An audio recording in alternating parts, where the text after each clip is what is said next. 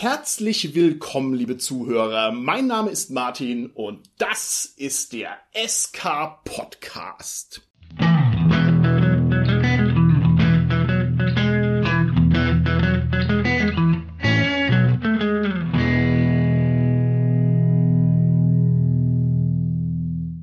Machen heute wieder ein kleines Interview und dieses Interview möchte ich mit einer Feststellung einleiten, die da lautet. Wir leben mittlerweile in gesegneten Zeiten, was das Podcasten angeht. Wir leben sozusagen in der Podcast-Moderne. Es gibt überbordend viele Podcasts und ganz viele Kolleginnen und Kollegen von uns haben tolle Rollenspiel-Podcasts. Das heißt also, es gibt da ein überbordendes Angebot. Und wenn man sich jetzt den SK Podcast anguckt, wir sind ja nun auch schon ein paar Jährchen dabei, dann könnte man, wenn man uns schmeicheln möchte, unterstellen, wir wären ein klassischer Podcast mit magischen sieben Jahren, die wir auf dem Buckel haben. Man könnte wahrscheinlich etwas zutreffender auch sagen, wir sind vielleicht sogar schon Podcast Barock angekommen. Das heißt, die Last unserer fast 200 Folgen liegt schwer auf uns. Unsere Themen sind sehr fein verästelt, möglicherweise etwas zu verästelt, aber moderne Barock, Klassik das sind alles ganz nette Epochen. Es gibt aber noch viel coolere Epochen, nämlich Epochen, die tiefer in der Vergangenheit liegen. Vor der Klassik kommt bekanntermaßen das Heldenzeitalter des Podcastens. Und der Gast, den ich heute bei mir im Studio habe, ist jemand, der damals ausgezogen ist in die weite Welt des Podcastens, als sie noch finster war, der die ersten Pflöcke eingeschlagen hat, der Podcast-Abenteuer erlebt hat, die nachher überhaupt nicht mehr möglich waren, es handelt sich bei meinem Gast heute um den legendären Herkules des Rollenspiel-Podcastens, um den Andreas von Sphärengeflüster. Herzlich willkommen, Andreas. Ja, hallo Martin. Danke, dass ich da sein darf und für diese wunderbare Einführung, die fast ein bisschen dick aufgetragen ist. Na, keineswegs. Der Spruch lautet ja, man steht als Zwerg auf den Schultern von Giganten. Und also wir als SK Podcast, also ich kann es jedenfalls für mich sagen, ne? also ich habe damals all eure Folgen von Herzen gern gehört. Und wir sind also genau diese Zwerge. Und du bist also hier so eine Art Podcast-Gigant. Und deswegen ist es mir auch eine ganz persönliche Freude, dass du mir heute mal Rede und Antwort stellst. Und nicht nur, dass du ein Podcaster bist, der also schon alle Kerben am Gürtel hat, die man haben kann. Du bist jedenfalls in meiner Wahrnehmung auch ein Rollenspiel-Gentleman der alten Schule, der sich unter anderem dadurch auszeichnet, dass er Rollenspiel-Theorie betreibt und Rollenspiel-theoretische Artikel verfasst. Und das soll das Thema unseres heutigen Interviews sein. Ich würde gerne mit dir auf einer abstrakten Ebene mal abklopfen, was ist Rollenspieltheorie eigentlich, wie funktioniert die, was bringt die? Und dann würde ich mich auch gerne mal mit deinen Inhalten konkret auseinandersetzen und freue mich schon sehr darauf.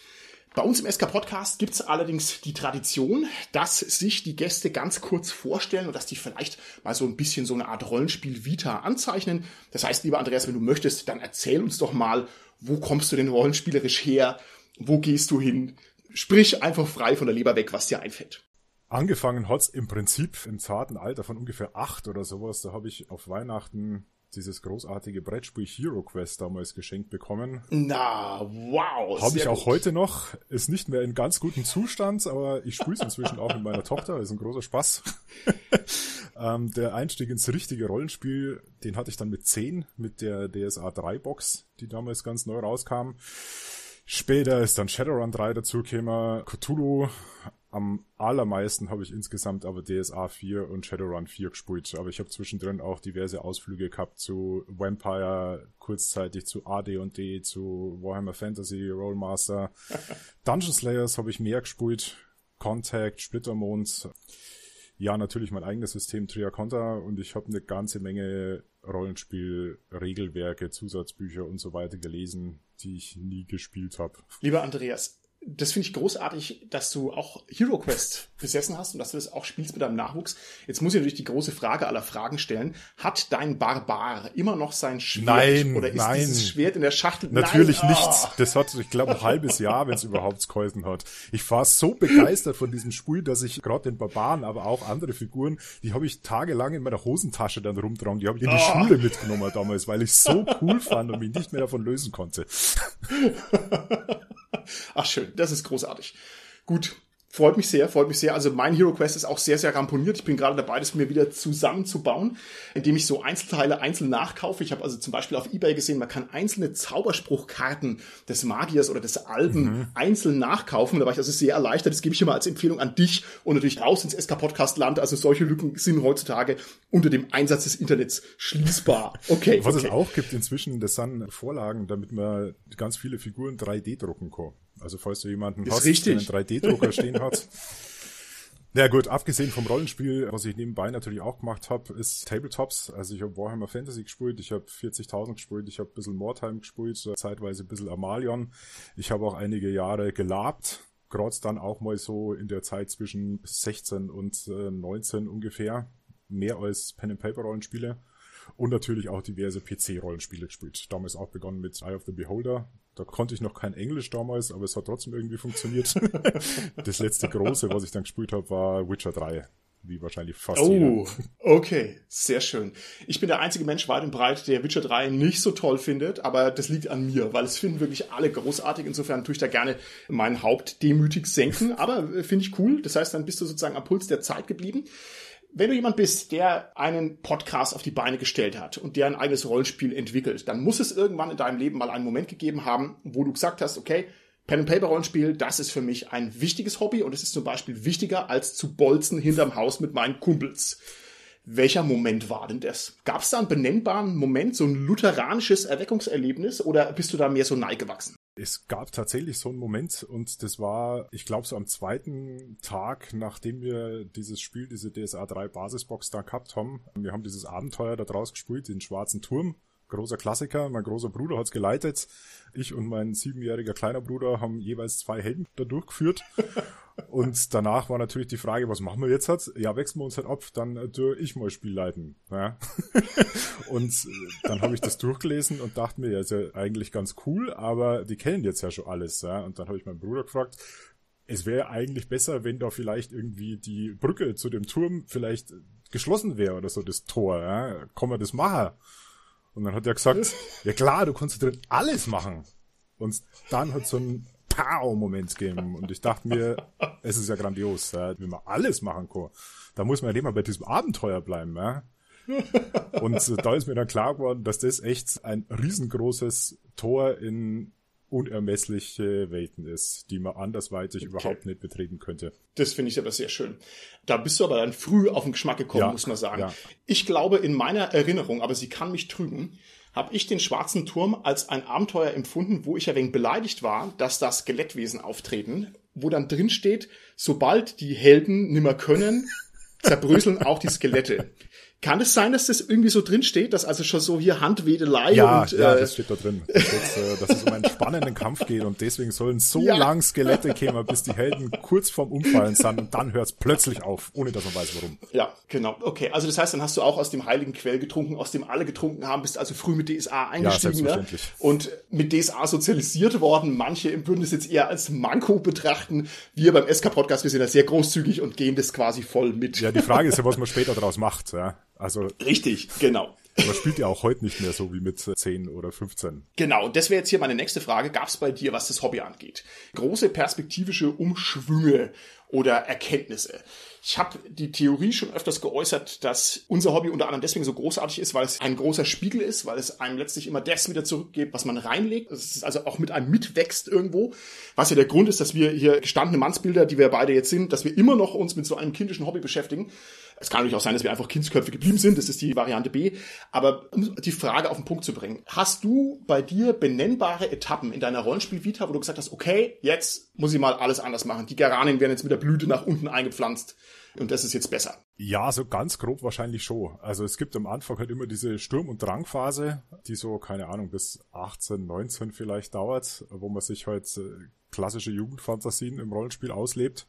Ich habe dann eine Zeit lang ein bisschen eine Pause drin gehabt, wo ich, wie gesagt, mehr auf Labs war. Und dann, wie dann DSA 4 rausgekommen ist, bin ich quasi so richtig voll eingestiegen.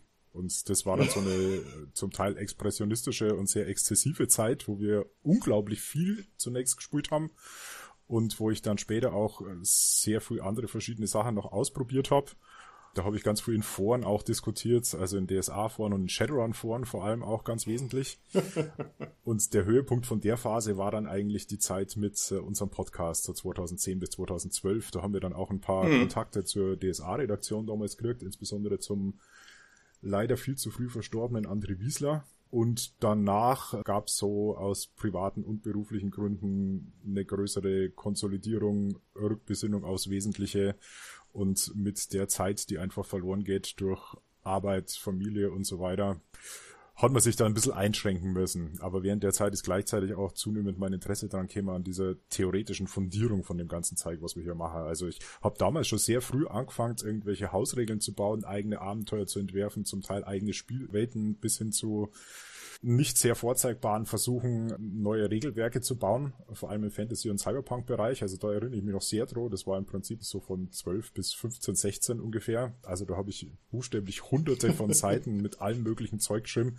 Mein erstes Solo-Abenteuer, das hat irgendwie 400 Abschnitte oh. dann gehabt irgendwann und war nur weit davon entfernt, irgendwie vollständig zu sein.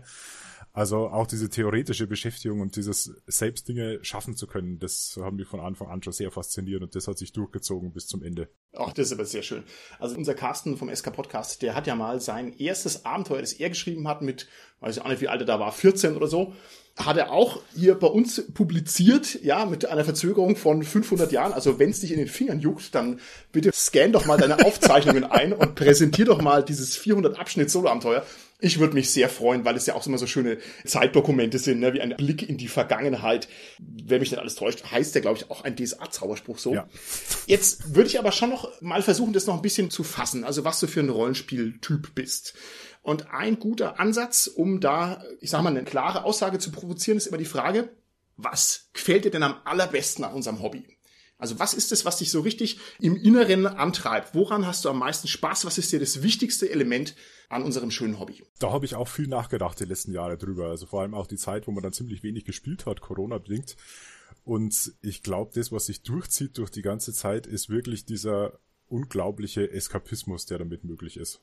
Also dieses Rollenspiel, diese fremden Welten, dieses äh, ganze Interagieren damit, ja, aber auch das Erschaffen, das sich reinfuchsen und so weiter, das ist einfach ein ganz grandioser mentaler Rückzugsraum, in dem man sich heute auch auf der kreativen Ebene unglaublich ausleben kann. Ja, das kann ich. Und nicht bloß auf der kreativen, sondern auch auf der kognitiven Ebene. Ja, also man konnte ja wirklich viel Hirnschmalz in alle möglichen Sachen auch reinstecken. Ich finde, du sagst es auch sehr schön, dass man das rausbekommen kann, was man reinsteckt. Und das ist, glaube ich, auch der Unterschied zwischen Leuten wie mir, die dann sogar so völlig abgehobene Artikel schreiben und den ganz meisten anderen Leuten, für die Rollenspiel vor allem das ist, was heute Freitagabend zwischen acht und elf passiert. also ich weiß, was du sagen möchtest. Ich glaube nicht, dass du da abgehobene Artikel schreibst. Ich glaube, dass das nur eine Variante ist des Selbstausdrucks. Denn unser Hobby ist auch einfach unendlich inspirierend. Und die Frage ist halt, wohin sich dieser Funke der Inspiration letztlich entfacht, in welche Richtung das, das Feuer dann losbrennt. Ja, und also Rollenspieltheoretische Artikel zu verfassen ist also ein besonders würdiger Vorgang. Ja, also es ist schon was Besonderes. Ich würde aber sagen, auch wenn jemand einfach Spaß dran hat, taktische Karten zu malen oder wenn jemand an seiner Heldenhintergrundgeschichte rumfeilt oder wenn sich jemand Abenteuer ausdenkt, das ist deswegen jetzt in dem Sinne auch nicht schlechter. Es ist halt nur einfach anders. Und ich meine, ist es nicht großartig, dass unser Hobby halt das auslöst in den Menschen? Denn ich würde mal sagen, du hattest bestimmt auch eine Phase, wo du mal ein wenig Risiko gespielt hast. Dieses olle Brettspiel, wo man die Armeen rumschiebt, weil es einfach so in diese Altersphase mit dem Hero Quest mit reinpasst. Ja. Aber das spielt ja heute keiner mehr. Ja, man sagt, okay, Risiko, das habe ich durch, das habe ich durchschaut, das ist blöd und langweilig und albern und dann ist das weg. Aber Rollenspiel ist halt einfach ewig und herrlich und groß. Das stimmt, ja. Ja. Allerdings. Okay, lieber Andreas, Rollenspieltheorie, wir haben es jetzt schon mal angesprochen. Da möchte ich heute mit dir gerne drüber sprechen. Man müsste vielleicht ein ganz kleines bisschen historisierend vorneweg noch zwei Sätze sagen und da würde ich mich freuen, wenn du das vielleicht noch ergänzen kannst. Die Auseinandersetzung mit Rollenspieltheorie, das war eine riesengroße Sache vor ungefähr 10 bis 15 Jahren. Mhm. In den Foren, die damals noch das Leitmedium waren, ist da richtig erbittert drum gestritten und gerungen worden und da haben ganz viele Leute ganz viel Energie reingesteckt. Würdest du mir zustimmen? Kann man das so sagen? Ja, wahrscheinlich schon. Ich habe das damals nicht live mitbekommen, aber was ich danach gelesen habe, scheint es so gewesen zu sein, ja. Okay, also es ist eher so ein Winken aus der Rollenspielvergangenheit. Auch da möchte ich heute mit dir gerne mal drüber sprechen, wo du da Chancen und Perspektiven siehst. Und ich würde sagen, wir fangen vielleicht mal ganz grundlegend an. Was ist denn das überhaupt, Rollenspieltheorie? Gute Frage. also es gibt keine enge lexikalische Definition. Man kann natürlich sagen, Rollenspieltheorie ist alles, was sich mit den Elementen und mit Abläufen des Rollenspiels beschäftigt. Aber das ist halt ziemlich nichtssagend. Ich hätte eine engere Definition, die ich verwenden würde. Und zwar explizite Rollenspieltheorie ist der Versuch, Rollenspiel als Rollenspiel zu beschreiben, zu erklären und damit besser zu verstehen. Das hat seine Tücken, aber da kommen wir vielleicht später dann auch noch dazu. Okay.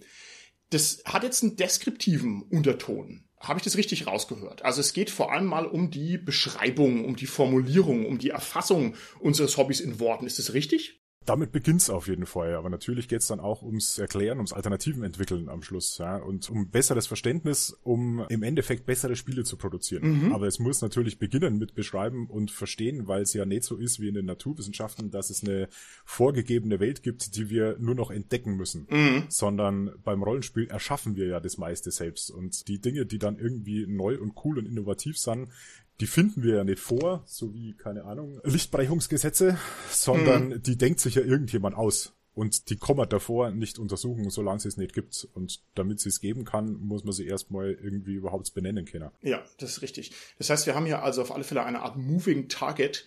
Ja. Also Rollenspiel entwickelt sich weiter und es entsteht ja auch irgendwie erst durch den Prozess des Spielens das finde ich jetzt auch eine sehr schlaue Sache, die du gesagt hast, dass man es also nicht so richtig messen kann, weil es nicht vorhanden ist, sondern weil es ständig entsteht, weil es auch sehr flüchtig ist. Okay, okay. Was soll denn Rollenspieltheorie im Idealfall leisten? Also, wenn wir zwar uns jetzt hinsetzen und tun uns jetzt ein Jahr lang mit Rollenspieltheorie auseinandersetzen, was kommt denn am Ende raus, wenn alles glückt, wenn es ganz perfekt läuft? Also nachdem wie ich Rollenspieltheorie verstehe, geht es darum, dass wir ein besseres Verständnis für das konkrete Spielgeschehen entwickeln, zum einen, aber auch ein besseres Verständnis für sich selbst als Spieler oder als Spielleiter. Also sowohl individuell, wie wir selbst funktionieren, als auch für die Rollen und Funktionen, die wir am Spieltisch darin halt haben. Der andere Teil sind natürlich alle Arten von Regeln, und zwar sowohl Spielweltregeln wie auch Metaregeln. Besseres Verständnis von Spielwelten, warum funktionieren manche Dinge gut, warum manche schlecht und auch die Verschränkung von Regeln und Hintergrund finde ich unglaublich wichtig. Okay. Und das Ziel des Ganzen ist am Ende, dass wir sowohl das konkrete Spielerlebnis verbessern können, als auch vor allem das Design von Rollenspielen. Also das ist mir okay. wichtig, weil ich selbst ja auch an dem Rollenspiel schreibe. Okay, toll. Beeindruckende Antwort. Ich würde dir absolut zustimmen, vor allem im Ergebnis. Also du hast es gesagt, es soll das Spielerlebnis verbessern. Das ist wohl tatsächlich das Endziel, auch das würdige Endziel der Rollenspieltheorie. Was du im Vorfeld gesagt hast, das waren natürlich jetzt Fässer, die größer kaum sein könnten. Ja. Also das klang ja jetzt an, keine Ahnung, Regelmechanik, das hat ja ein bisschen so eine mathematisch-stochastische Ebene, aber natürlich nicht nur, sondern auch noch eine praktische Ebene. Dann hast du was erzählt über den Lore und über die Welten, das hat ja dann eher so einen narrativen Unterton. Ja. Dann ist es schon wie so die Jagd nach dem weißen Wal, die Rollenspieltheorie kann die überhaupt produktiv sein? Kann da überhaupt irgendwas bei rumkommen oder ist es zu verstiegen und zu groß? Ich glaube, dass es halt so verstiegen ist oder so groß wie, naja, die Philosophie halt vor 2000 Jahren war, als die Mutter aller Wissenschaften, bevor sie sich zum Teil ausdifferenziert hat. Wobei wir in der Rollenspieltheorie natürlich die absurde Situation haben, dass es andersrum ist, dass es für viele von diesen Bereichen schon ganz viel vorgegebenes Wissen gibt, auf das wir zurückgreifen können also Stochastik hast du schon genannt, ja, aber auch Worldbuilding zum Beispiel kann man sich viel von dem abschauen, wie es Romanautoren zum Beispiel machen. Aber am Ende ist es heute halt einfach der Punkt, dass Rollenspiel so eine hyperkomplexe Sache ist, die auf so vielen verschiedenen Ebenen stattfindet, dass man es abstrakt erst einmal so groß fassen muss. Und deswegen denke ich ja auch, dass es Rollenspieltheorie damit beginnt, eben die ganzen Begriffe, Prozesse, Entitäten und so weiter mal zu klarifizieren. Mhm. Weil gerade daraus ja auch ganz viele Missverständnisse entstehen in den Diskussionen und unproduktive Abbrüche und am Ende sagt jeder halt bloß, was er gut findet, aber keiner kann vernünftig begründen, warum eigentlich. Ja. Und da sind wir im Prinzip meinem Verständnis nach noch relativ weit am Anfang. Ja. Das ist okay. Und die Rollenspieltheorie als solche ist da wirklich so eine Art Philosophia per Ennis, haben wir im Mittelalter gesagt, ja, also eine, die sich ständig weiterentwickelt und die weit davon entfernt ist, vielleicht jemals abgeschlossen zu sein. Weil wie in jeder guten Wissenschaft oder wie in jeder guten Theorie produziert halt jede Antwort auch immer wieder neue Fragen. Ja, Auf alle Fälle. Und da werden also die geneigten Hörerinnen und Hörer an der Stelle auch mir zustimmen, dass ich den Andreas zu Recht als den Herkules des Rollenspiel-Podcasts beschrieben habe. Und zwar absolut zutreffend, weil natürlich hier die Aufgaben, die du uns gerade an den Horizont gezeichnet hast, die sind also wirklich majestätisch und gigantisch. Und ich finde, wenn man zwei Sekunden drüber nachdenkt, das wird ja eigentlich nur noch mehr. Ne? Es geht also nicht nur um Stochastik und Erzähltheorie, es geht ja auch um Psychologie. Man will also auch eine befriedigende Spielerfahrung haben. Ne? Da stecken die ganzen Sozialdynamiken mit drin am Tisch. Ne? Was ja. muss alles laufen? Wie muss es laufen? Und damit ist es schon echt, also eine echt, echt große Sache und halt auch absolut großartig. Also das sind großartige Themenfelder, die man da beackern kann. Und ja, also wie gesagt, sehr schön, dass ich da mit dir heute ein bisschen drüber, drüber sprechen kann. Ich hatte vorhin schon meinen Eindruck, der falsch sein kann, aber das ist eben mein Eindruck, angezeichnet, dass die Rollenspieltheorie aktuell eher sich in einem Tal befindet. Und dass also vor 10, 12, 15 Jahren, dass es da sehr viel intensiver zuging. Es gab da bei uns vor allem im Tarnelorm, dem größten und würdigsten Forum der Rollenspielerschaft mit den weisesten und attraktivsten Userinnen und User, die man sich nur vorstellen kann. Da war ein Zentrum der Rollenspieltheorie, das war so für mein Gefühl so ein bisschen das deutsche Zentrum. Es gab die Blogosphäre außen drumherum und es gab natürlich auch in Amerika im englischsprachigen Raum Rollenspieltheoretische Arenen, da muss ich sagen, habe ich aber keinen Einblick rein. Wieso wird denn heute nicht mehr so intensiv drüber gestritten über die Rollenspieltheorie wie früher noch? Hast du da eine Idee? Also zum Ohren denke ich, dass es den Grund hat, dass die wahrscheinlich erfolgreichste oder relevanteste Rollenspieltheorie großer Art, das ist jetzt das Big Model von Ron Edwards, das ist ja um das Jahr 2000 rum so ganz grob plus minus drei bis fünf entwickelt worden. Mhm. Und der hat ja damals dann einfach gesagt, jetzt ist alles gesagt, wir machen das Forum zu. Ja. also der Cast ist wissen. Und danach kam nichts mehr, was irgendwie nur noch ansatzweise ja. diesen Impact gehabt hätte. Okay, also das heißt, da fehlen dann die Leuchtturmerkenntnisse, wo man sagt, oh, okay, ja, das habe ich nicht bedacht. Das ist sehr interessant, dass du das sagst. Ich hatte den Eindruck, das GNS-Model, also das ist das Modell, dass man die Spielarten des Rollenspiels unterteilt in gamistische Systeme, erzählerische Systeme und simulationistische Systeme, nur um es mal ausgesprochen zu haben, dass das mittlerweile auch schon wieder durch ist. Oder wie siehst du das? Also jeden Rollenspieltheoretischen Artikel, den ich lese, der fängt an mit, das Modell ist falsch, mein Modell ist besser. Oder habe ich da eine falsche Wahrnehmung? Naja, also diese GNS-Theorie, das ist ja nur ein Teil von dem Big Model und ich bin dem gegenüber auch super zwiegespalten. Also das hat natürlich ganz grundsätzliche Probleme, wie diese Aussage, dass diese Creative Agendas heißen die ja da, also die werden ästhetische Prioritäten heißen die dann normalerweise in deutschen Übersetzungen, also das sind die Spielziele, die die einzelnen mhm. Mitspielenden verfolgen, von gamistisch, narrativistisch oder simulationistisch, dass man immer nur eins von denen gleichzeitig verfolgen kann zum Beispiel. Finde ich super schwer nachzuvollziehen. Mhm. Also im Detail kann man mit der Theorie, finde ich, nicht so viel praktisch anfangen.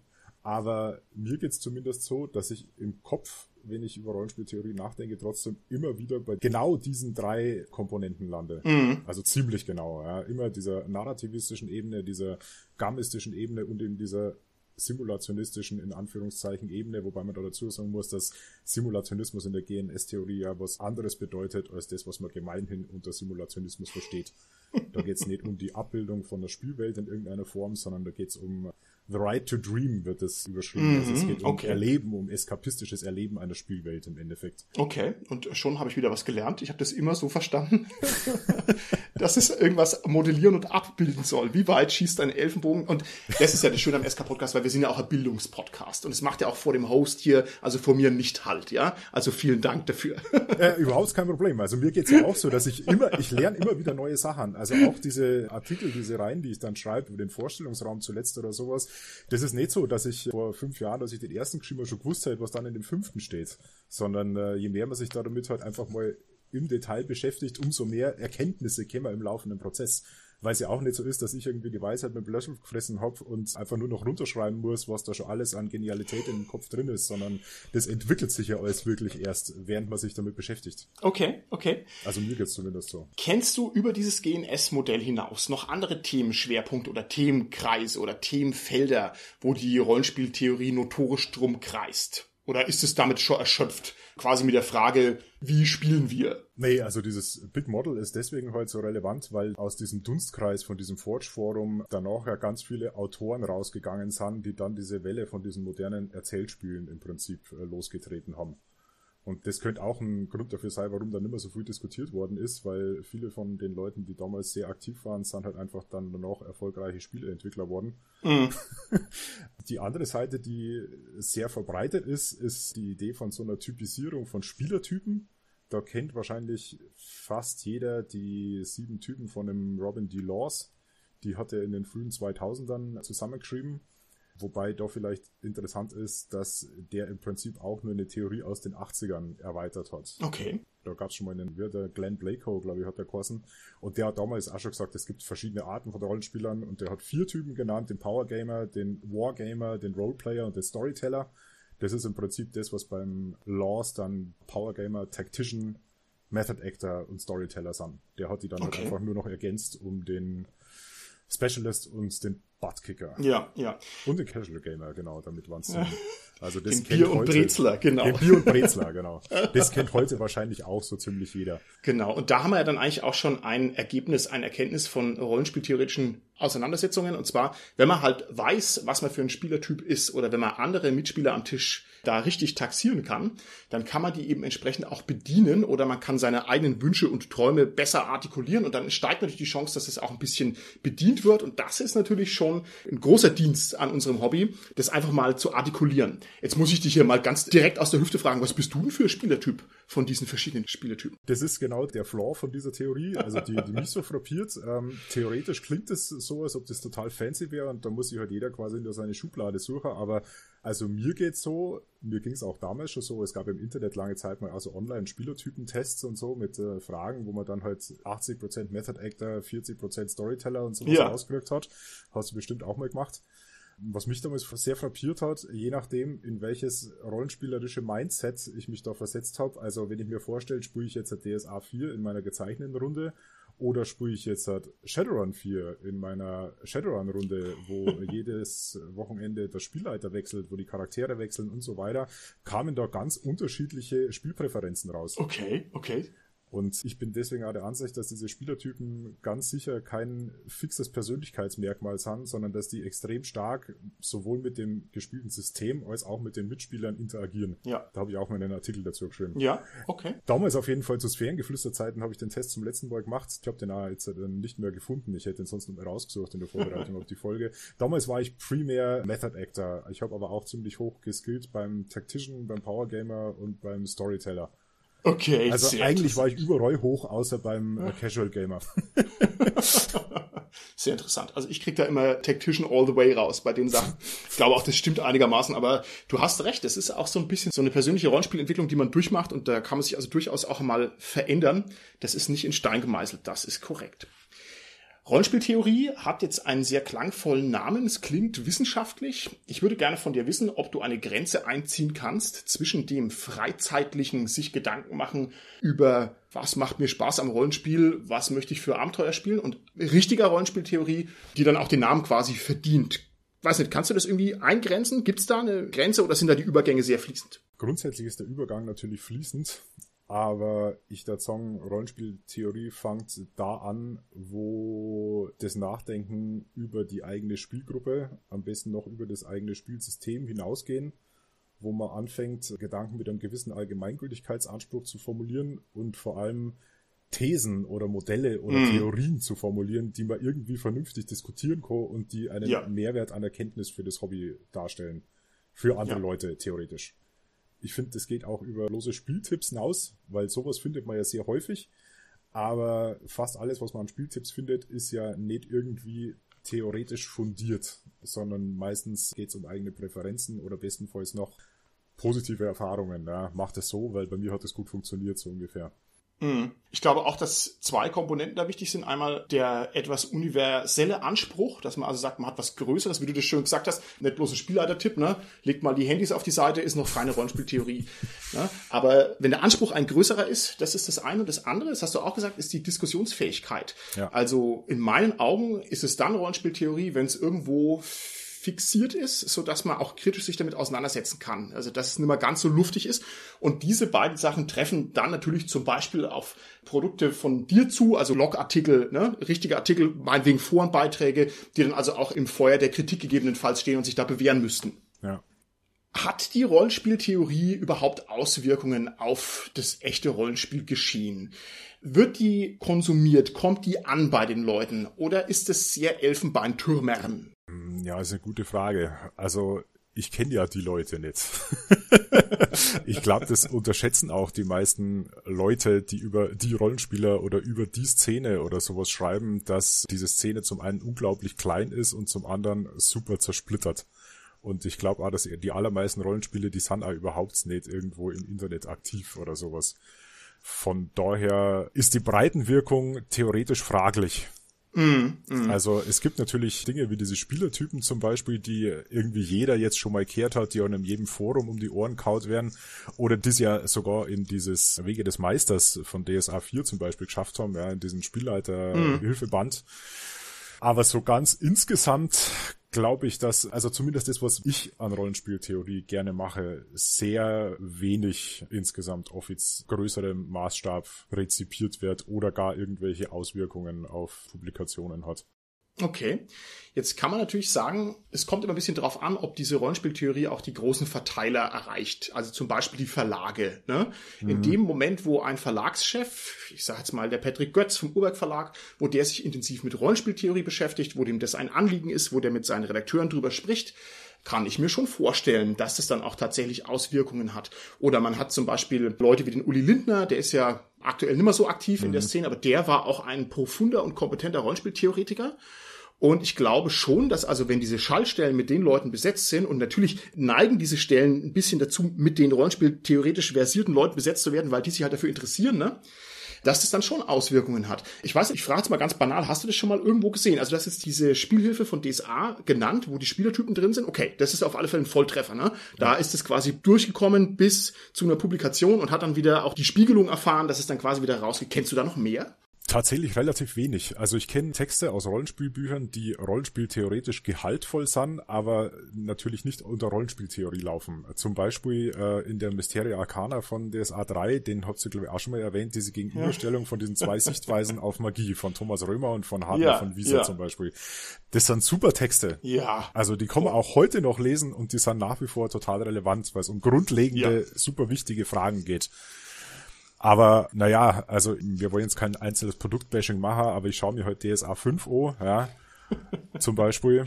Oder ich äh, höre den Dorpcast, ja, die auch mal eine Episode gemacht haben vor einiger Zeit, wie eigentlich so Rollenspielprodukte gemacht werden und sowas. Und dann denke ich mir, ja klar, unter den Voraussetzungen, unter denen da gearbeitet wird, haben die Leute was anderes zu tun, als sich vorher noch groß Gedanken darüber zu machen, was eigentlich drinsteht so in dem Buch. okay, okay, muss ich mir nochmal anhören. An der Stelle liebe Grüße an die Dorpis rüber. Das möchte ich nicht unter den Tisch fallen lassen. Okay, finde ich sehr interessant. Ich gehe den Gedanken nochmal einen Schritt weiter. Stell dir vor, wir haben jetzt eine Spielrunde und sitzen am Tisch und wir haben jetzt verschiedene Mitspieler da und wir haben auf der einen Seite jemanden, der ein ausgewiesener Rollenspieltheoretiker ist, der ist wirklich inhaliert, der da bloggt und schreibt und sich mega viele Gedanken gemacht hat. Und um den rum hocken vier Bier- und Brezel-Spieler. Sind die denn miteinander kompatibel? Oder ist man irgendwann entrückt als Rollenspieltheoretiker, der sich so viel mit Rollenspiel auseinandergesetzt hat? Also mit vier Bio- und Bresel-Rollenspielern wäre es schwierig, weil ich glaube, dass diese Casual Gamers nicht die Mehrheit in der Rollenspielrunde ausmachen sollten, wenn die häufiger als einmal stattfinden soll. Aber grundsätzlich da ich sagen, natürlich, weil ein guter, in Anführungszeichen, Rollenspieltheoretiker, der macht sich ja Gedanken über seine eigene Spielweise, über das System, über die Spielweise seiner Mitspieler und der versucht einen Ausgleich der Bedürfnisse zu finden, damit im Idealfall sinnvoll alle am Ende ein möglichst gutes Spiel zusammen haben. Okay. Ja. Also das ist auch so eine Frage wie, keine Ahnung, sind Method Actors mit Casual Gamern kompatibel? Mhm. Grundsätzlich immer, wenn es menschlich passt, dann sind unterschiedliche theoretische Wissensstände auch überhaupt kein Problem weil im Idealfall mit der Zeit ja auch so eine Art Wissenstransfer dann stattfinden kann. Ja? ja. Also wenn man einen super engagierten, theoretisch versierten Profi-Rollenspieler drin hat, der kann halt auch super gut den Spielleiter unterstützen zum Beispiel. Unaufdringlich. Ja? ja, ja, ja. Und im Idealfall, wie gesagt, gibt es einen Wissenstransfer und am Ende funktioniert die Gruppe halt besser als vorher. Oder sie versteht zumindest, warum sie nicht gut zusammen funktioniert. Ja. Das ist ja auch eine wichtige Erkenntnis. Ja, das ist richtig. Ich versuche gerade mal den Katastrophenfall in Worte zu fassen. Der ist aber gar nicht so selten. Und zwar sieht der Katastrophenfall folgendermaßen aus. Du hast eine Gruppe, die sitzt rum und die spielt glücklich DSA. Es kommt ein Rollenspieltheoretiker her und sagt, euer Rollenspiel ist total blöd und ihr spielt alle falsch. Ihr habt überhaupt kein klares Spielziel. Zwei von euch machen Theaterrollenspiel, einer will nur Monster verdreschen. Das ist lächerlich, was ihr tut. Eure Regeln unterstützen euren Spielstil nicht. Also das ist sozusagen ein Clusterfuck auf allen Ebenen, also in der Gruppe, was das Spiel angeht. Also hier funktioniert gar nichts, würde der Rollenspieltheoretiker mit seiner überlegenen Analysefähigkeit aussprechen. Und was antworten dann die DSA-Spieler dem? Bitte sag's mir. Hier greift Regel Nummer eins. Da ist die Tür. genau, das ist richtig. Also die würden vor allem in meinen Augen auch sagen, was willst du denn? Wir haben doch Spaß. Ja, deine ganze Rollenspieltheorie, die interessiert uns doch überhaupt nicht. Wir spielen doch hier glücklich miteinander. Ja, das mag ja dysfunktional sein, aber wir spielen seit fünf Jahren, zehn Jahren bei DSA, 25 Jahren. Alles ist toll und soll Rollenspiel am Ende nicht einfach nur Spaß machen. Und ist dieses ganze Akademisieren nicht vielleicht ein völliger Schritt in die falsche Richtung? Also das habe ich oft miterlebt. Ja, also einmal die kritisch-analytische Herangehensweise, die dann auf so eine ja eher behäbig gemütliche Welt trifft und das war überhaupt nicht kompatibel. Was sagst du denn dazu? Mm, also bin ich mir nicht sicher, weil ich glaube, wer Rollenspieltheorie ernsthaft betreibt, der sollte sie nicht betreiben, um anderen Leute irgendwas um die Ohren zu hauen. Ja. Also das macht der Rollenspieltheoretiker nicht mehr als, keine Ahnung, der Hardcore-Power-Gamer. Ja? Also die ganzen Grief-Gamer, die einfach da sind, nur um sich auf Kosten der anderen ihren Spaß zu machen. Sowas gibt's bestimmt. Ja? Das darf ich aber nicht sagen, dass ein Problem von Rollenspieltheoretikern ist. Ich glaube, dass es eher so ist, dass die meisten Leute, die sich auf dieser Ebene theoretisch mit Rollenspiel beschäftigen, das machen, weil sie zu viel Zeit ist vielleicht das falsche Wort, mhm. weil sie zu viel Motivation haben, um sich mit Rollenspiel zu beschäftigen und das in ihren normalen Spielrunden irgendwie gar nicht alles ablassen können. Mhm. Mal so gesagt. Okay, alles klar. Würdest du dich dazu hinreißen lassen, einen Imperativ zu formulieren, meinetwegen einen freundlichen, und zwar einen, der folgendermaßen lautet, wenn man ein ernsthafter Hobbyist ist, dann soll man sich mit Rollenspieltheorie beschäftigen. Würdest du das so sagen oder ist dir das schon zu viel des Guten? Das ist mir insofern zu viel, weil Rollenspieltheorie ist ja auch kein Selbstzweck. Ja? Und es gibt sicher sehr, sehr viele ernsthafte Hobbyisten, die erstens diesen theoretischen Erkenntnisanspruch gar nicht haben, aber vielleicht trotzdem in ihrem System totale Profis sind und auch in ihrer Spielrunde immer gefragte Teilnehmer und sie auch dafür viel Zeit nehmen. Aber Rollenspieltheorie ist ja nichts, was man am Tisch macht. Ja? Das ist ja ein Bonus obendrauf quasi. Mhm. Da braucht man viel Zeit und viel Muße und ich konnte mir sehr gut vorstellen, dass dafür ganz viele Leute auch gar nicht die Zeit haben, die viele mhm. andere Hobbys pflegen möchten, zum Beispiel. Ja. Das ja. habe ich zum Glück nicht. Eine sehr gute Antwort. Ich werde Folgendes machen. Ich werde mal gucken, ob ich im Heiligen Tarnelorn ein paar wirklich knüppelharte, knackige, saftige, attraktive Rollenspieltheoretische Threads finde. Und Thread, das weiß die junge Generation gar nicht mehr, das sind diese kleinen Nachrichtenboards in einem Forum in großen Gänsefüßchen, wo man sehr intensiv und lang und ausschweifend diskutieren kann. Und ich würde mich eigentlich schon dazu hinreißen lassen, zu dem Impuls, dass man sich damit beschäftigen soll, und zwar, weil es Bock macht. Ja, das ist inspirierend. Das kann einem mal einen kleinen Schubs geben in eine Richtung. Ganz ursprünglich war mein Erstkontakt mit der Rollenspieltheorie folgender. Und zwar hat sich jemand hingestellt und hat gesagt, er sieht ganz viele Rollenspielgruppen, wo alle Bock haben und alle wollen spielen und dann klappt's nicht und am Ende sind alle unglücklich. Und die kommen aber über den Punkt nicht hinaus, warum sie denn eigentlich unglücklich sind. Und wir haben jetzt schon über dieses GNS-Modell gesprochen. Ein ganz banaler Ansatz wäre, dass man sagt, okay, wir haben halt unterschiedliche Spielertypen, wir sortieren mal ein wenig, wir tun mal die Buttkicker alle in einer Gruppe rein und die Method Actor in eine andere und dann sind alle doppelt so glücklich. Ne? Und das finde ich schon, dass es also auch ein würdiger Ansatz ist, dass man sich da mal Mühe gibt, sich mal auseinanderzusetzen, weil vielleicht kann man halt echt seinen Spielspaß steigern und vielleicht kann man sich auch inspirieren lassen. Also ich würde sagen, jawohl, macht das. Und ich gucke mal, ob ich das vielleicht ein bisschen mundgerecht darreichen kann mit ein paar schönen Links. Lieber Andreas, grau ist alle Theorie und eitel ist alles abstrakte Nachdenken über Philosophie und Rollenspieltheorie und deswegen würde ich vorschlagen, dass du dich jetzt im Stahlbad der Kritik bewährst mit einem Rollenspieltheoretischen Artikel aus deiner Feder. Fühlst du dich dazu bereit? Ja, mir bleibt wahrscheinlich nichts anderes übrig, oder? Hervorragend, hervorragend. Ja, du bist gefesselt ans Mikrofon. Du musst es jetzt durchziehen bis zum Ende. Ich habe bei dir auf deinem schönen Blog mir ein paar Rollenspieltheoretische Artikel angeguckt. Und die verströmen also auch einen großartigen Vibe, nämlich von jemandem, der sich da intensiv damit auseinandergesetzt hat, der da viel Herzblut und sehr viel Hirn investiert hat. Und ich kann es jedem empfehlen, sich das mal anzugucken. Auch das werden wir natürlich verlinken. Lieber Andreas, welchen Artikel würdest du denn gerne mal präsentieren in einer Kurzfassung? Keine Ahnung, würfel's aus. Hast bestimmt eine Liste, oder? Hervorragend, hervorragend. Also ich sehe hier knappe 20 Artikel. Dann rolle ich hier mal meinen goldenen W20. Achtung. Die vier hervorragend. Ich gucke gerade nach. Bei der vier steht hier taktische Entscheidungen auf Charakter- und Spielerebene. Ein Titel wie Samt und Seide. Lieber Andreas, worum geht's in dem Artikel? Ah, okay. Das ist schon ein älterer Artikel.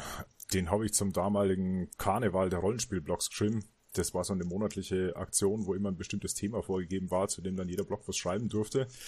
Das hieß damals, da muss ich schnell nachschauen, Strategie und Taktik im Rollenspiel. Ich wollte damals aber nichts über Kriegskunst schreiben, sondern vielmehr, warum, ich würde es heute Spielwelt-realistische Regeln nennen, warum die für die Charakterdarstellung in meinen Augen sehr wichtig sind.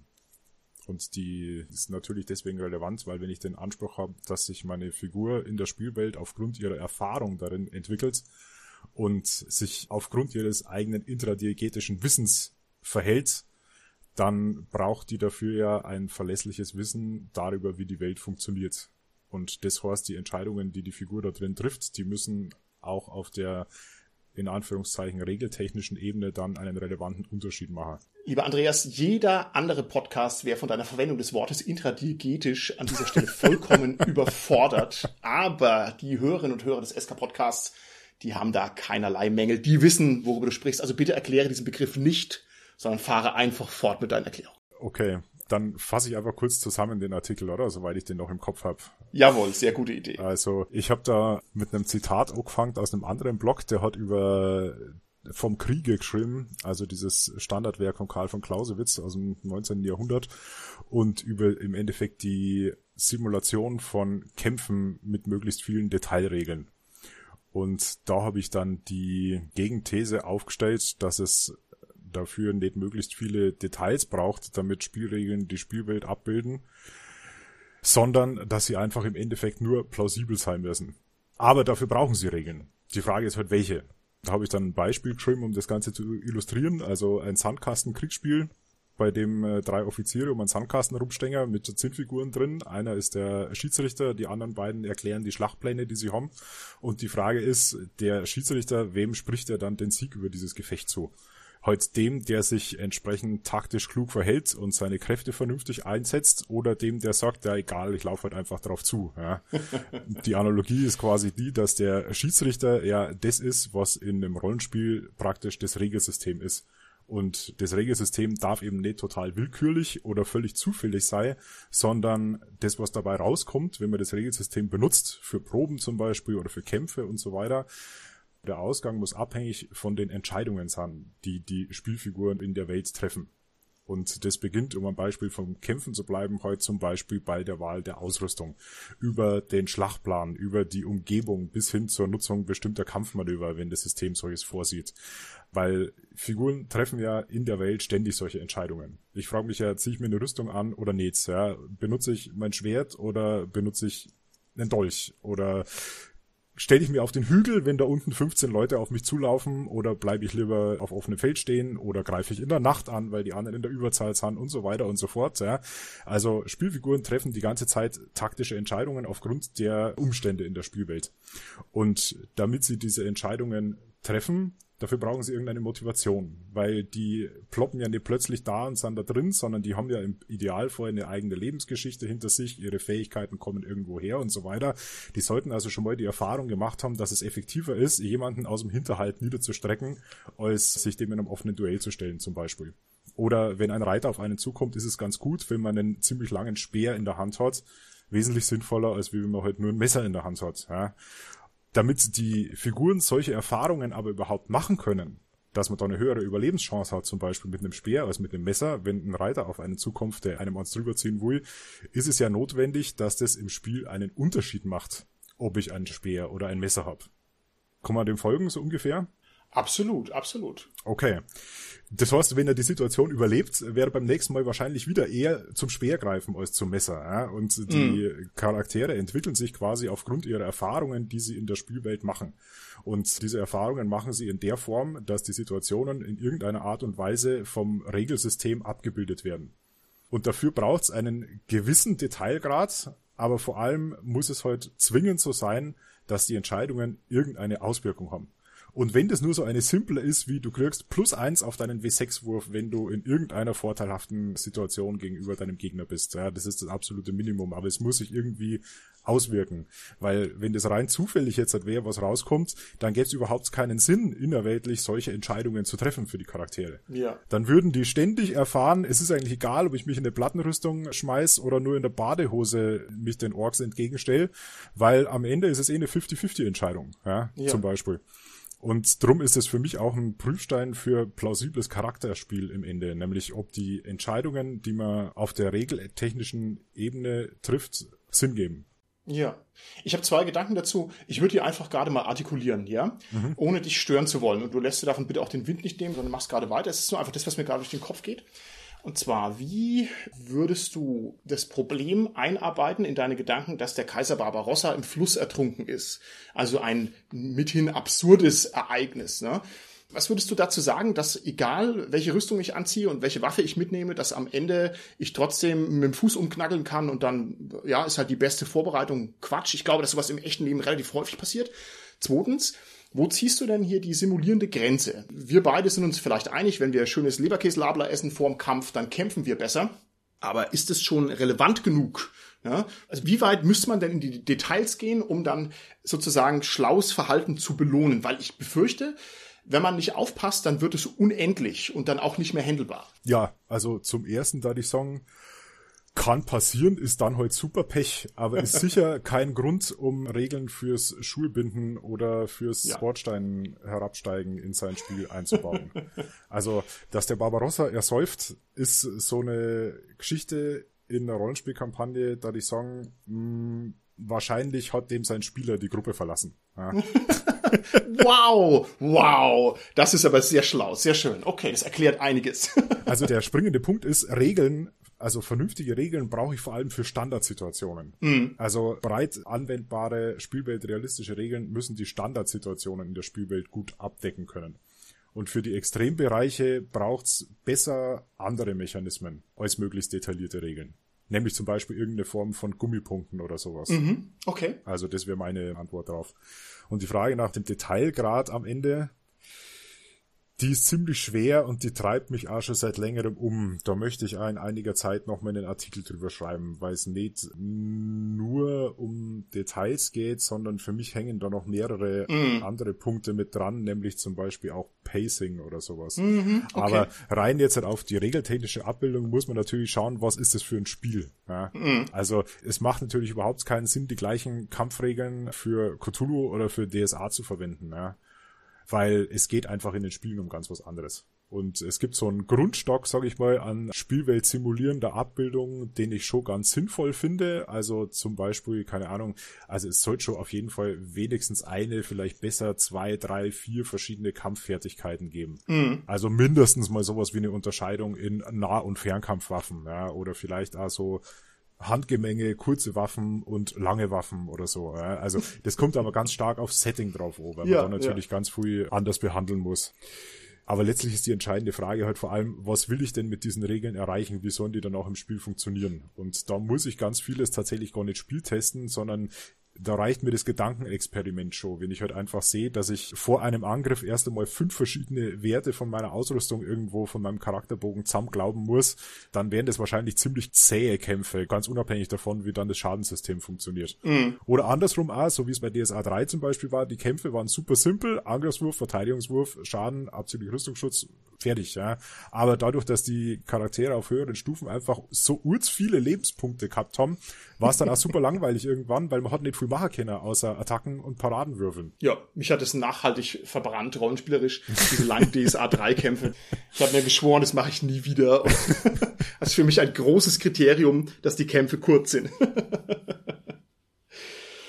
Welche Ergebnisse hatten jetzt deine theoretischen Analysen in der Praxis? Ich weiß, das ist ja ein bisschen eine rotzige Frage, ne? weil du kannst ja auch nicht die großen Philosophen und Künstler fragen, ja, was mache ich jetzt beim Einkaufen in Aldi mit deinen Erkenntnissen zur Realität? Also ist ein bisschen unfair, möchte ich sagen, aber ich frage es einfach trotzdem.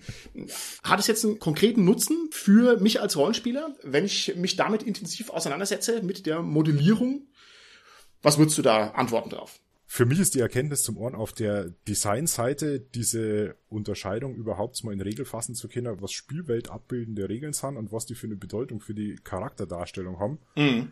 Was nämlich heute halt Regeln, die per se nicht Spielwelt abbildend sind, alle Formen von Meta-Regeln zum Beispiel, halt überhaupt nicht leisten können. Ja? Mhm. Wenn ich ein System habe, in dem alle Konflikte im Prinzip nur über Gummipunkte gelöst werden und ansonsten über 50-50 Entscheidungen, tue ich mich extrem schwer, aus der Charakterperspektive irgendwelche nachvollziehbaren Entscheidungen zu treffen. Weil ja. im Endeffekt ja ich nur als Spieler Entscheidungen, also garmistisch relevante Entscheidungen treffen kann, nämlich in Anbetracht der Tatsache, wie viele Gummipunkte habe ich denn noch? Ja, ja. Möchte ich, dass das funktioniert oder nicht? Und damit ist für jeden Einzelnen vielleicht, jetzt hat weniger aus der Designersicht, erst einmal eine Begriffs- oder eine Perspektivenschärfung dafür zu sehen, was sind überhaupt so Regeln, die die Spielwelt abbilden und was sind eigentlich ganz andere Regeln. Da geht es ja. dann in anderen Artikeln auch nochmal detaillierter drum. Und wenn irgendwas im Spiel nicht funktioniert, ja, wenn irgendwelche Regeln einfach irgendwie Humbug sind, dann vielleicht auch nicht nur dieses Argument zu haben, ja, das ist total imbar, wenn da jemand mit zwei Drachenklauen kämpft als Parierwaffen und nur mit Raufen als Fertigkeit, bla bla bla oder so, sondern vielleicht geht's ja auch tatsächlich nicht darum, ob Regeln broken sind, sondern ob sie die Charakterdarstellung irgendwie fördern. Okay. Also wieder an diesem Beispiel mit den Waffen oder sowas, ja, wenn es am Schluss halt einfach eine perfekte Waffe gibt und eine perfekte Rüstungskombination, die irgendwie greifbar ist, dann könnte die theoretisch ja jeder Charakter aus der Spielwelt, der damit schon in Kontakt gekommen ist und feststellt, hey, das ist ja effektiver als alles andere, müsste die ja eigentlich benutzen, wenn er halbwegs bei Verstand ist. Okay, okay. Und damit wird auch so eine taktische oder gamistische Komponente dann auch wieder zu was, was natürlich einen hohen Einfluss auf die Charakterdarstellung hat. Okay. Und das da die Song wäre in der Form halt einfach eine dysfunktionale Regel. Absolut richtig. Ich finde, dass du mit dem Artikel total nah an den neuralgischen Punkt des Rollenspiels rangehst. Und wenn man sich da zehn Minuten damit beschäftigt, dann merkt man, wie relevant es eigentlich ist, dass man gute Regeln hat, ja, wo die Regeln sich abgrenzen von unnützen Regeln, was die eigentlich leisten sollen. Ne? Auch welche Probleme das da gibt, zum Beispiel mit dem Detailgrad, also absolut inspiriert und also absolut lesenswert. Ich kann das also nur nochmal sagen. Okay, lieber Andreas, nächster Artikel. Hast du noch Lust, noch einen zweiten zu machen oder möchtest du dich hier ausruhen auf deinen Lorbeeren? Machen wir noch einen. Gut, alles klar. Ich würfle. Achtung. Die zwölf, jawohl, ich guck nach. Ich sehe bei der zwölf einen Artikel mit dem Titel Realismus missliebig missverstanden. Lieber Andreas, erzähl uns was von dem Artikel. Du würfelst ja lauter altes Zeug halt. okay, das war ein Artikel in einer früheren Serie, die ich geschrieben habe über eine grundsätzliche Unterscheidung zwischen zwei Arten von Rollenspielen, nämlich solche, die primär über Spielwelt verknüpfte oder Spielwelt abbildende Mechaniken funktionieren und solche, die primär über Spielwelt unabhängige Mechaniken funktionieren, wenn du mit den Begriffen was anfangen kannst. Klar. Okay. Die habe ich damals als klassische und erzählerische Rollenspiele genannt. Bin heute dann immer ganz so glücklich mit der Unterscheidung, ob sich die wirklich so halten lässt in meiner Rollenspieltheorie. Aber das ist eine durchaus gängige Unterscheidung. Da geht es im Kern um die Frage, ob Rollenspielregeln den Vorstellungsraum abbilden, so wie er sich den Spielfiguren darstellt. Also ob es im Prinzip um Spielwelt verknüpfte Regeln geht oder ob die Regeln eigentlich nur für die Lösung von Konflikten am Spieltisch relevant sind. Der Titel ist deswegen schon so diskutabel, weil ich das damals auch super frustrierend fand, nicht nur zu der Zeit, als ich den geschrieben habe, sondern auch schon Jahre vorher, sobald irgendjemand in irgendeinem Forum mal das Wort Realismus geschrieben hat, hat die Hälfte der Leute irgendwie Schnappatmung gekriegt und hat angefangen, an wild zu beschimpfen, dass es doch völliger Humbug ist. Darum wollte ich diesen Begriff als Kampfbegriff da auch ein bisschen entschärfen und deswegen etwas anders definieren, nämlich eben gerade nicht über Detailgrad, sondern über diese philosophische Position des Realismus. Und die besagt im Endeffekt heruntergebrochen, dass wir einfach anerkennen, dass es eine Außenwelt gibt, die unabhängig von uns und von unserer Wahrnehmung existiert. Ja? Also wir sind Entitäten in einer Wirklichkeit, die schon vorhanden ist praktisch. Und das ist im Prinzip die Idee hinter dem Vorstellungsraum, der primär nach Spielwelt verknüpften Regeln funktioniert. Also mhm. es geht um die Plausibilität in der Spielwelt, die durch Regeln dargestellt wird, und zwar unabhängig vom Detailgrad. Also nicht in der Form, dass Regeln so wirklich hardcore Naturgesetze oder physikalische Gesetzmäßigkeiten abbilden müssen, sondern dass es natürlich abstrakte Mechaniken sind, dass es Übersetzungshilfen im Prinzip sind für das, was im Vorstellungsraum passiert, damit wir am Spieltisch vernünftig darüber sprechen können.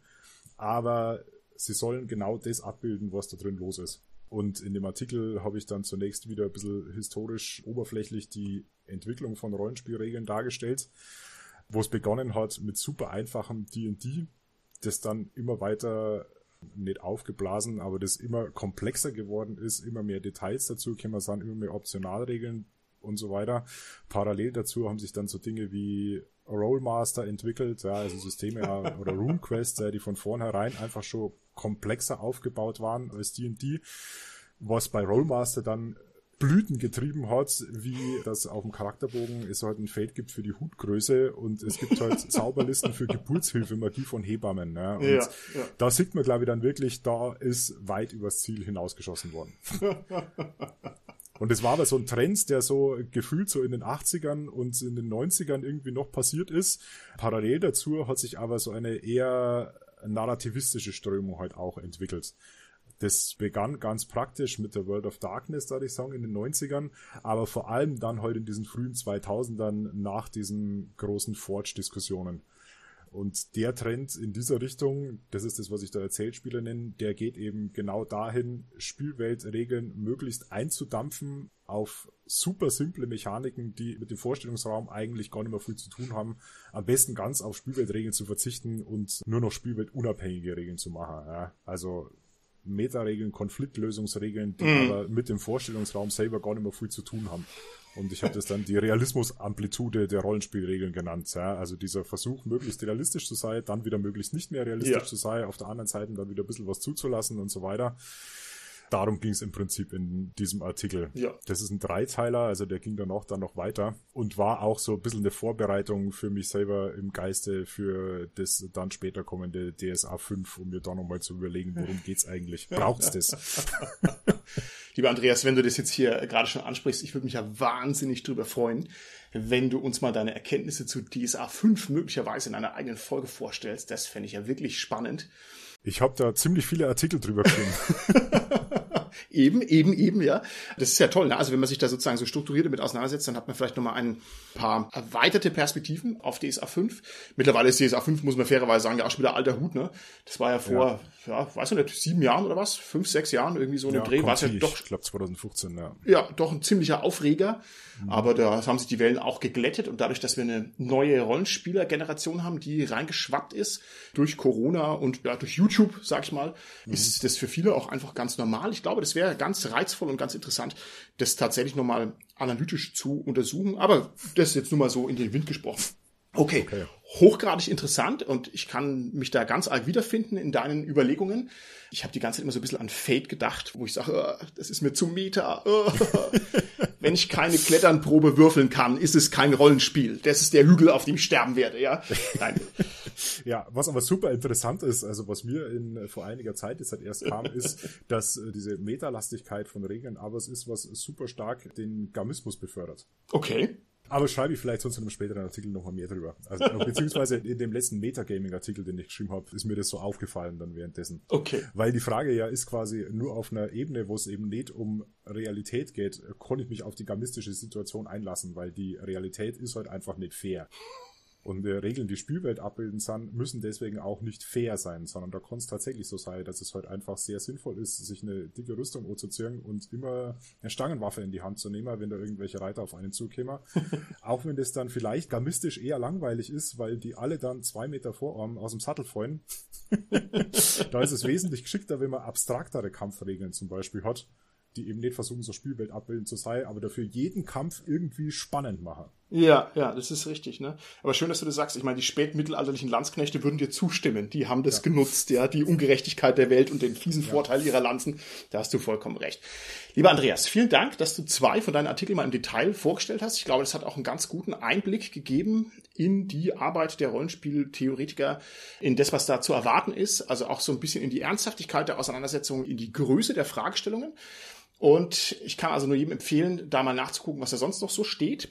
Und deswegen würde ich dich jetzt hier gerne fragen, welches Thema würdest du denn gerne behandelt sehen? Gibt es ein spezielles Thema? Wahrscheinlich gibt es 150, aber gibt es ein Thema, wo du sagst, okay, darüber würdest du gerne mal zehn fette Artikel lesen, weil es dich interessiert oder weil es ein besonders ja, reizvolles oder würdiges Thema ist? Also mich auf ein Einzelthema festzulegen, ist tatsächlich schwierig. Wo ich tatsächlich gern viel nachhaltigeres und vor allem Sachen mit Tiefgang mal lesen darf, das wäre dieser ganze Bereich, wo es um das Thema Immersion geht. Mm, und gut. zwar auch ruhig in dem Fall mal aus einer fremdwissenschaftlichen Perspektive, ja, nämlich vor allem mal unter der Perspektive der Psychologie. Okay, gut. Und vielleicht am besten noch kombiniert mit der Narratologie. Okay. weil mich heute auch sehr interessiert, quasi, wie kann man es eigentlich fundiert schaffen, eine möglichst gute Immersion zu erzeugen, beziehungsweise auch selbst in eine möglichst gute Immersion einzusteigen. Auf der abstrakten Ebene bin ich natürlich so weit, ja, es gibt Leute, die können halt einfach gut erzählen, ja. aber du musst es ja auch irgendwas dahinter geben, ja. Also mit was für Wörtern hat es zum dort zum Beispiel? Weil ich ja selber auch aus dem psychologischen Bereich Mhm. komme, ja. Da gibt's ja auch imaginative Techniken, da gibt's Rollenspiele und so weiter, da gibt's Hypnose und äh, da muss es ja irgendwas geben. Ja. Und auf der anderen Seite halt genau diese narratologische Ebene. Genau, die habe ich gerade erwähnt. Und auf der psychologischen Ebene halt, was gibt es da für Persönlichkeitseigenschaften dafür, dass es Leuten leichter fällt, in einem Spiel, in einem Rollenspiel in die Immersion zu kommen. Weil das, glaube ich, dat im Weitergehen mir dann auch erlauben, und das ist diese zweite These, die ich so für mich selbst hätte, dass eben diese Spielwelt abbildenden Regeln zum Beispiel total wichtig sind auch wenn man bei Regelanwendung theoretisch ja immer ganz am Spieltisch sitzt, ja, wenn man Kämpfe auswürfelt oder sowas, aber es kann halt trotzdem ein tief immersives Erlebnis sein. Also da folgt der Wechsel dann normalerweise sehr, sehr Mhm. leicht, der Wechsel im Geiste zwischen der Spielweltvorstellung und der Regelabbildung am Tisch. Okay. Super interessant, super interessant. Ich sehe folgendes Problem. Und zwar finden die aktuellen Rollenspieldebatten vor allem auf Facebook statt, in irgendwelchen katastrophal großen Gruppen. Das eignet sich für so eine intensive Auseinandersetzung eigentlich nicht. Die Foren sind schon länger am absteigenden Ast. Das ist irgendwie nicht mehr ganz zeitgemäß. Die Discordisierung bringt Rollenspieltheorie auch nicht weiter.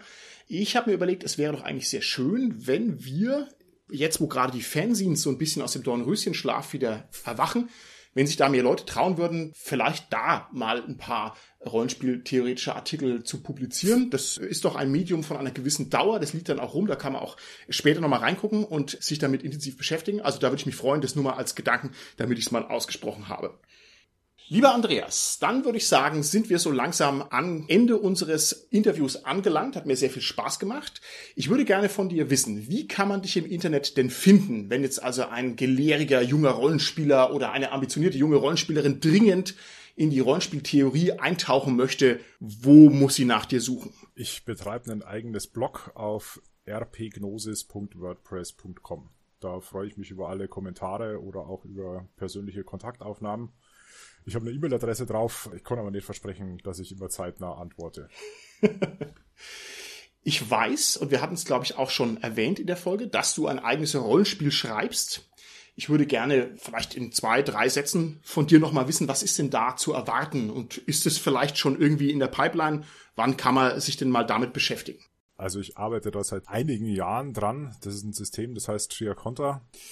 Heißt deswegen so, weil es grundsätzlich auf einem W30 als Hauptprobenwürfel basiert.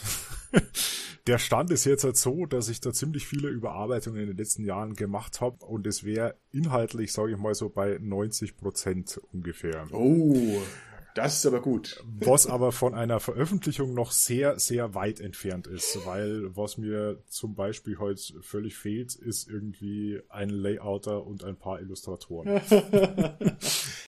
Da sehe ich ja auch eine Folge auf uns zukommen, wo du mal dein Rollenspielsystem ausführlich präsentierst. Das würde mich also auch sehr, sehr interessieren. Okay, lieber Andreas, vielen Dank für das schöne Interview. Vielen Dank auch, dass wir uns mal hier gegenüber sitzen durften. Wie gesagt, ich kenne dich auch schon seit vielen, vielen Jahren von deinem Podcast. War also für mich auch eine große Ehre, jetzt mal richtig hier schön ausführlich mit dir plaudern zu können. Ich würde sagen, die letzten Worte an die Rollenspielation gehören dir und dann sind wir fertig für heute. Okay, als letzte Worte an die Rollenspielnation würde ich, glaube ich, gern ein irisches Sprichwort abwandeln und einfach behaupten, if you're lucky enough to be a role-playing gamer, you're lucky enough. Also, ich konnte es wirklich nur so sagen, ja, freut euch darüber, dass ihr das beste Hobby aller Zeiten habt, in dem man total aufgehen kann, das nie langweilig werden muss und dem man seine Kreativität, seine Abenteuerlust, seinen Deckerdrang ausleben kann, ohne irgendwelchen äußeren Druck oder irgendwelche körperliche Gefahren. Aber vergesst gleichzeitig nicht, dass ihr gerade im deutschsprachigen Raum zu einer unglaublich kleinen Hobby-Minderheit gehört, die sich eigentlich nicht leisten kann, dass sie in so viele unterschiedliche Communities und Echokammern zersplittert und vor allem nicht, dass sie sich gegenseitig sinnlos basht.